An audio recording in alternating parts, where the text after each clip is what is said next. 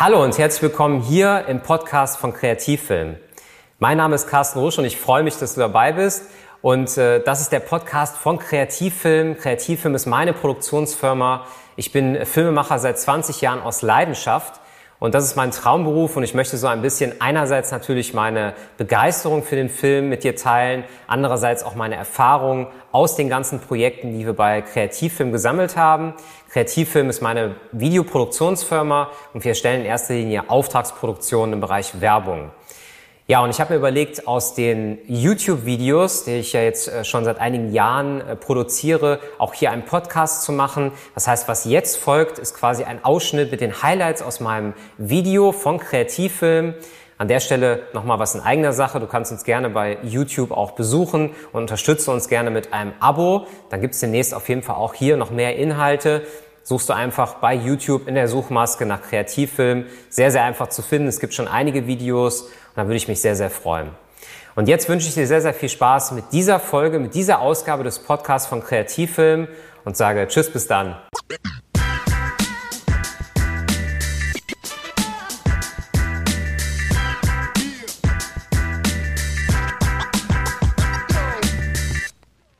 Und damit nochmal herzlich willkommen hier im Kanal von Kreativfilm.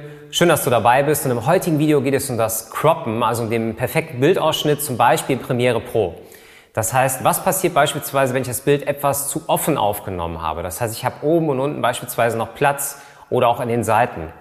Oder zum Beispiel, wo das auch öfters vorkommt, ist, wenn wir einen Film drehen, der später eigentlich für CinemaScope sein soll, also in diesem 21 zu 9 Format. Und wir haben oben und unten haben wir halt noch äh, sehr viel Platz. Wie schieben wir uns das Bild zurecht? Und ähm, wo ich das sehr, sehr oft einsetze oder woher ich das eigentlich kenne, ist beispielsweise, wenn ich so ganz leicht ins Bild reinzoomen will. Ich werde dir das hier auch mal zeigen direkt in Premiere, wie ich das mit zwei, drei Klicks mache. Das ist wirklich sehr, sehr easy. Ähm, man macht das dann meistens so, dass man mit 100% startet und croppt dann zwischen drei und fünf Prozent beispielsweise rein ins Bild. Wirklich mit zwei, drei Klicks hat man dann schon eine leichte Bewegung im Bild. Das ist immer ganz cool, wenn du auch mal so mit Stills arbeitest beispielsweise. Und ich kann da jetzt an der Stelle wieder nur aus meiner eigenen Erfahrung von damals erzählen. Also ich komme ja aus einer Zeit, wo wir beim Fernsehen sehr viel mit diesen Kassetten gearbeitet haben, mit so einem, ich sag mal, mit der Betacam-Kamera, Betacam SB zum Beispiel. Das war dann das 4 zu 3 Bild beim Fernsehen bei RTL.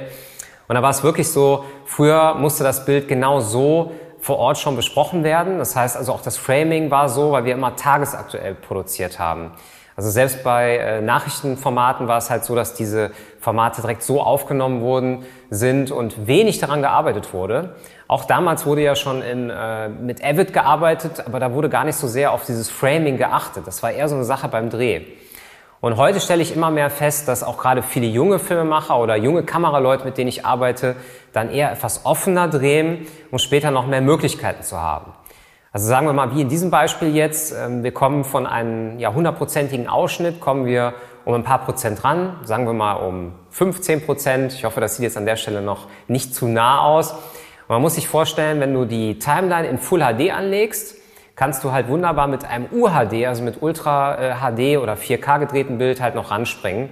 Und das finde ich halt eine sehr, sehr coole Möglichkeit. Und das gilt natürlich für alle ähm, Programme. Das gilt nicht nur für Premiere Pro, das gilt auch für After Effects oder wenn wir jetzt zum Beispiel in der Mac-Welt sind, für äh, Final Cut oder für iMovie zum Beispiel, natürlich auch für den altbewährten Media Composer.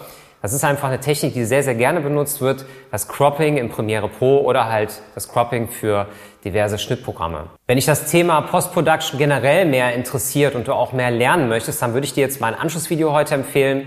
Und zwar ist das mein Ratgeber mit drei Klicks zum ja, perfekten Color Grading zu kommen, also zum, zum coolen Filmlook zu kommen. Das ist natürlich ein, eine kurze Einweisung, was ich dann in Form eines Screencasts hier aufgenommen habe im Studio, wo ich einfach mal zeige, wie man relativ schnell anhand einer, ja, das war glaube ich ein Musikvideo gewesen, halt zu einem guten Look kommt. Also schau dir das gerne an und an der Stelle äh, freue ich mich auch immer sehr, sehr über die Kommentare, die in letzter Zeit hier kommen unter den Videos. Das heißt, wenn du spezielle Fragen hast, auch zum Thema Postproduktion oder wenn du mal Begriffe erklärt haben möchtest, dann schreib die gerne mal hier unten in den Kommentaren.